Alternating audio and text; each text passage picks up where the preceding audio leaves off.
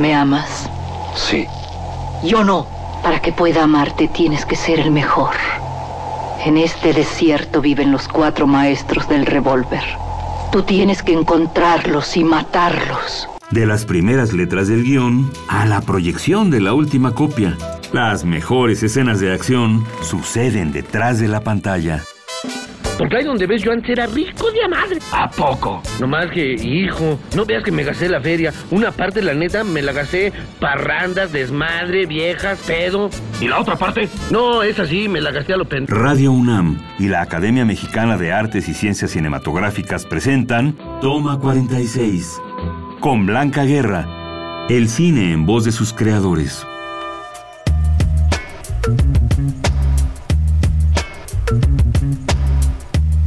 Laura Imperiale, oficio, productora. Laura cuenta con una larga trayectoria en la producción cinematográfica y televisiva. Entre sus producciones podemos mencionar Del amor y otros demonios, Cinco días sin hora, El coronel no tiene quien le escriba, Así es la vida, El crimen del padre Amaro y Nicotina.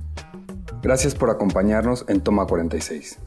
Bueno, aquí estamos con Laura Imperiale. Cuéntanos cómo inicias, dónde te formas. Eh, bueno, en realidad yo inicio el trabajar en cine o en el audiovisual, digamos, en sonido. Trabajé un rato en sonido, justamente con, con Nerio Barberis, un sonidista muy, conocido, querido. En Argentina hace muchos años. Luego de sonido mm, migré hacia edición.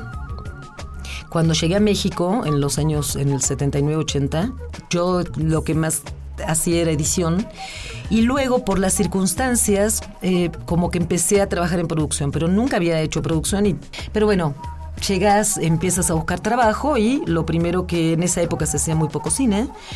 Entonces empecé a trabajar en producción, en, sobre todo en cuestiones de televisión, de producción, programas, series de televisión que se hacían para Canal 11 y eso. Y después había en esa época un movimiento de cine independiente bastante fuerte, importante. Estaba el, cine que se hacía industrial o en los estudios churubuscos, etcétera, y había toda una generación de jóvenes y no tan jóvenes, porque había algunos que ya no eran tan jóvenes, que hacían películas fuera del esquema eh, industrial.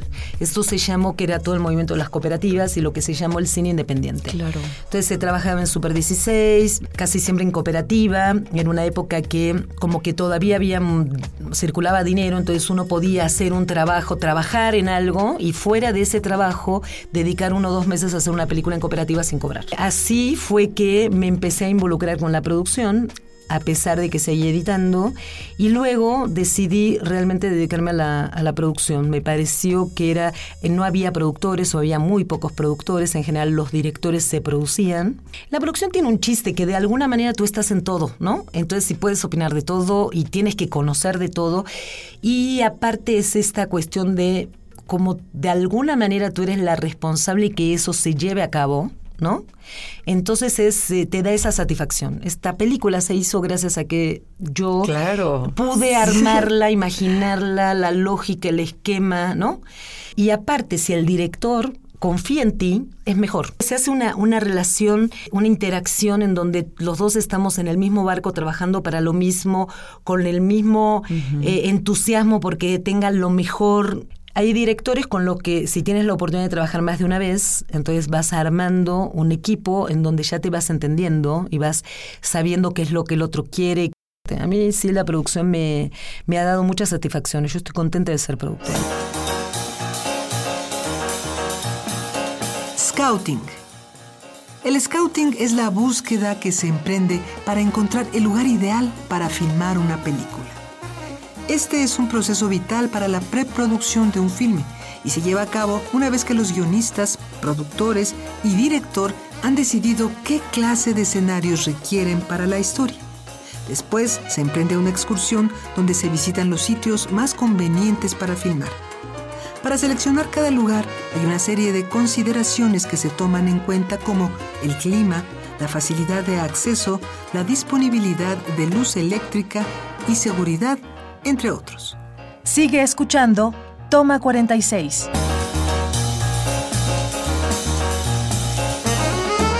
Y has estado en muchos festivales con los proyectos en los que has participado como productora. Sí, he estado en estuve en varios. La verdad sí tuve buena suerte de poder participar en, en festivales de todo tipo, tamaño, color y forma, como se dice.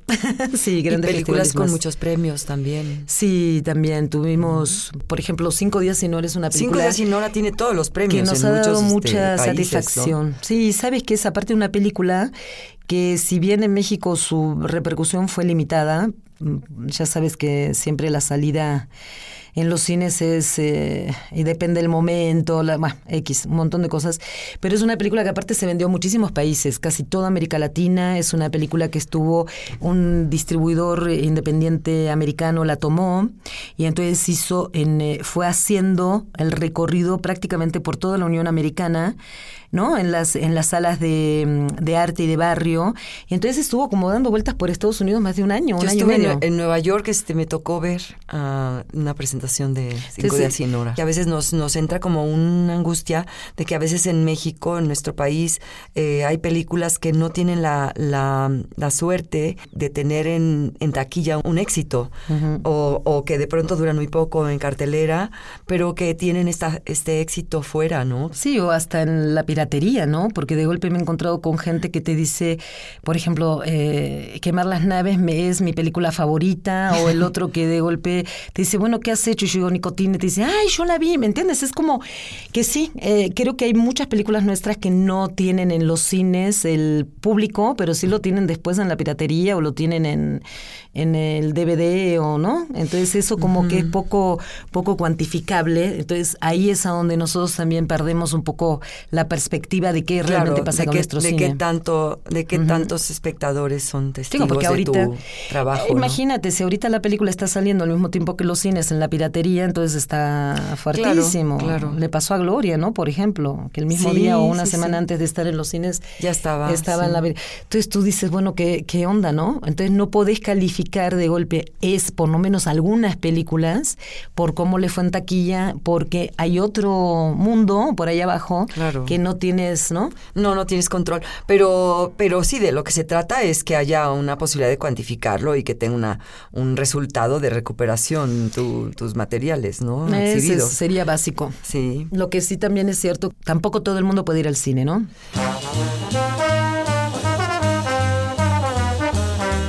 Y a propósito, ¿se aprendió bien su diálogo? Sí, señor. Por cierto que en una de las líneas hay unas faltas de ortografía.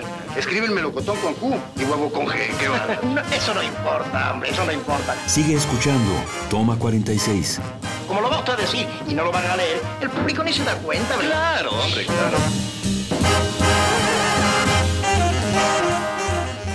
Buscar, ¿no? Encontrar más bien esas estrategias para lograrlo, para lograr esa, esa forma de recuperación de nuestra cinematografía y que todo mundo las pueda ver a- al alcance, ¿no? De que las tengan al alcance de sus posibilidades económicas y de circunstancias geográficas. Yo creo que ese es el reto, ¿no? Que ahorita tenemos Estamos, como cineastas, sí. porque bueno, ahora como que hay eh, capacidad de producción, tenemos un, eh, una cantidad de gente eh, ya capacitada y ahorita lo que nos falta es poder llegar a los cines como se debe. sí. Esa es la Exactamente. etapa. También has, has estado dando clases, Laura. Sí, en el CCC, fíjate que el CCC eh, es el prim- la primera escuela que organiza un una curso de producción. ¿De cua- ¿Hace cuánto que lo abrió? Hace como cinco años, Ah. yo creo. Dura dos años y la verdad es súper padre, ¿eh? porque es gente súper entusiasta, la- los chavos, y como que la relación aparte con las nuevas generaciones te va alimentando y te va dando también la idea de por dónde está vibrando la cosa, ¿no? ¿Qué, eh, qué, qué es lo nuevo? ¿Qué viene? ¿Cuáles son los intereses? Y aparte gente con muchísimas ganas de realmente ganarla, ¿no? De pelearla y ganarla. Y, y creo que es la primera vez que también, porque como que México viene mucho de eh, la cuestión del cine de autor, ¿no? De que entonces el director es el máximo expone, el Tlatoani del cine y entonces todo el resto le tiene que...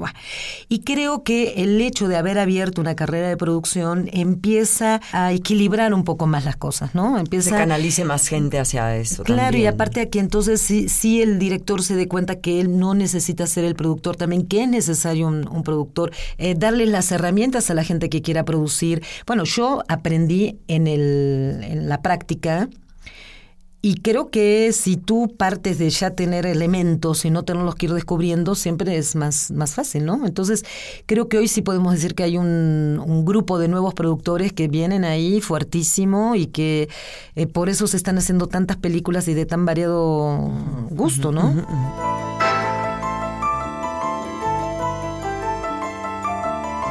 Desde un vampiro con cara macabra, adentrándose a la habitación de una inocente mujer, una niña vestida de blanco, bajando por las escaleras como si fuera una araña, hasta un fantasma que atrapa con el cabello a sus víctimas. La pantalla grande también es reflejo de nuestras peores pesadillas.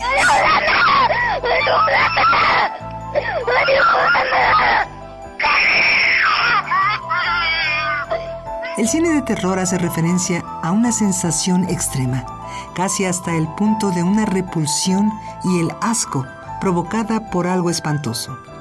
La intención de este género es hacernos sentir miedo, a pesar de que nos encontremos seguros en la butaca del cine. La mayoría de estas películas giran en torno a alguna manifestación de lo desconocido, como los muertos, el mundo de los espíritus, la ciencia, el espacio exterior o la locura. Desde antes de que el cine tuviera sonido, existieron cintas como El Golem de Paul Wegener y hasta nuestros días donde podemos visualizar demonios en tercera dimensión. El cine de terror nos obliga a darnos cuenta y a temer los impulsos y los instintos que habitan en nosotros. Estás escuchando Toma 46.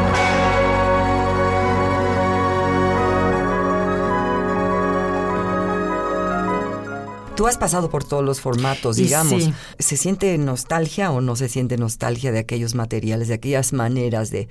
Sí y no. Yo creo que cada época tiene su rollo. Sí, el Sí, 35 su era maravilloso. Tampoco es que hice tantísimas películas en 35. Bueno, hice varias, pero en realidad eh, también fui de las que empezó por lo menos en la edición en video, ¿no? Toda esa parte, mucho en Super 16.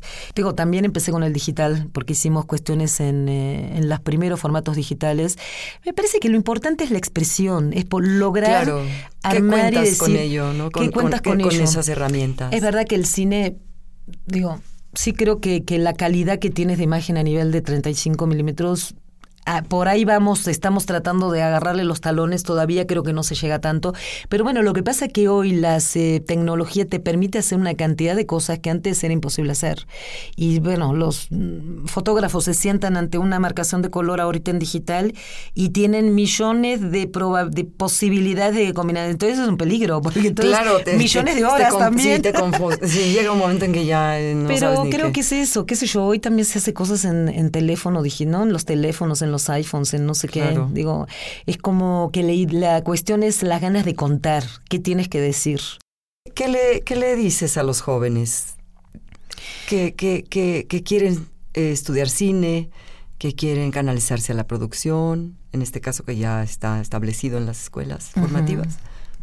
Bueno, lo que le digo que es un mundo maravilloso y que hay que meterle ganas y pasión y que hay mucho por lograr todavía, que hay un- una puerta abierta, pero bueno, que esa puerta hay que ensancharla y hay que ganar espacios y, y que necesitamos de todos, de la voluntad de todos para que esto realmente sea, porque creo que el cine es fundamental en la comunicación de un país, de una sociedad. Sin duda. Y creo que debemos conservar ese espacio que hemos ganado con lo que nos Sí, que nos merecemos y que hemos ganado con tanto esfuerzo y que no se puede cerrar. Y que todo el tiempo estamos con la guadaña, ¿no? Eh, por cortarnos el, el cuello de que creo que nosotros tenemos nuestro cine y que merece ser, hacerse y ser visto. Y que no tenemos que perder eso. De acuerdo. Laura, muchísimas gracias y esperamos tenerte en otro programa de Toma 46 cuando nos reunamos en una mesa de debate sobre la preservación. Ok, aquí estaré con mucho gusto.